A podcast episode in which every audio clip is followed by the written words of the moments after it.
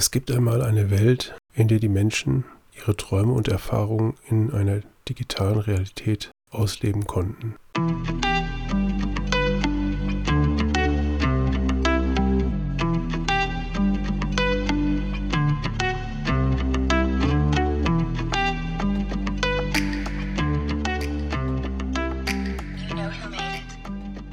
Es gibt einmal eine Welt, in der die Menschen ihre Träume und Erfahrungen in einer digitalen Realität ausleben konnten. Diese Technologie hatte die Fähigkeit, die Sinne der Nutzer vollständig zu täuschen und sie glauben zu lassen, dass sie sich in einer völlig anderen Welt waren. In dieser Welt lebte eine junge Frau namens Ava, die sich entschied, ihren Traumurlaub auf einer tropischen Insel in der digitalen Realität zu verbringen. Sie zog sich einen Anzug an, der ihre Bewegungen und Sinne aufzeichnete, und tauchte in die virtuelle Welt ein. Sie schwamm mit Delfinen, erkundete Wasserfälle und genoss die Schönheit der unberührten Natur. Sie traf auch andere Menschen, die die gleichen Erfahrungen teilten, und sie unterhielten sich und tauschten Tipps aus, wie man die besten Orte der Insel entdecken konnte. Eva war begeistert von der Realität der digitalen Welt und beschloss, jedes Jahr wiederzukommen. Die Zeit verging und Ava begann, ihre digitalen Erfahrungen in ihrem wirklichen Leben zu integrieren.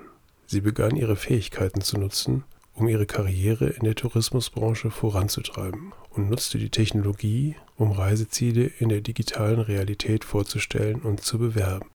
Die Technologie der digitalen Realität hatte sich so weit entwickelt, dass es möglich war, in vollständiger Immersion Erlebnisse zu haben, die fast so real waren wie das echte Leben. Ava hatte das Gefühl, dass sie in der Lage war, die Welt zu bereisen, ohne jemals ihre Wohnung verlassen zu müssen. Die Geschichte zeigt, wie die Technologie der digitalen Realität das Leben der Menschen verändern kann und wie sie es ermöglicht, Träume und Erfahrungen zu realisieren, die früher unmöglich waren. Diese Geschichte habe ich mir von ChatGPT erzählen lassen, als ich auf der Suche nach einem Anfang für den Podcast war.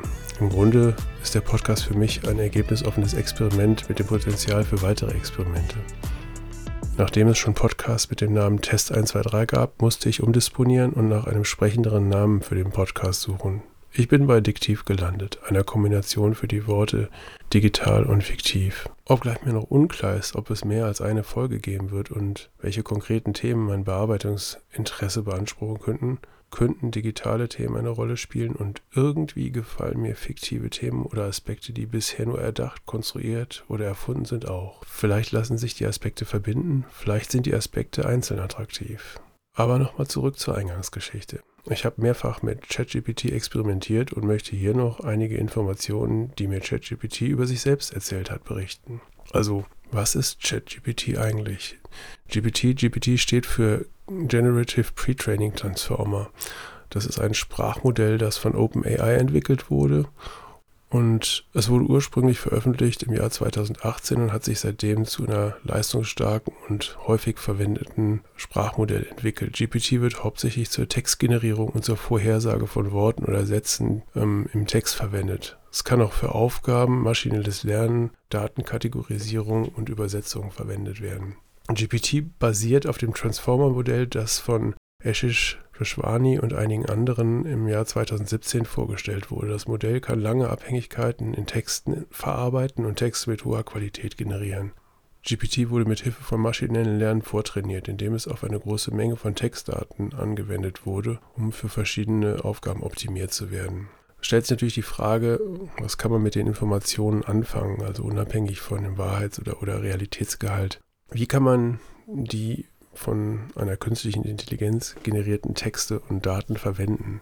Als Sprachmodell ist ChatGPT in der Lage, Texte, lange Texte auf Grundlage von Informationen zu generieren, die während des Trainings schon bereitgestellt wurden. Diese generierten Texte sind jedoch keine eigenständigen Werke und die unterliegen daher auch nicht dem Urheberrecht.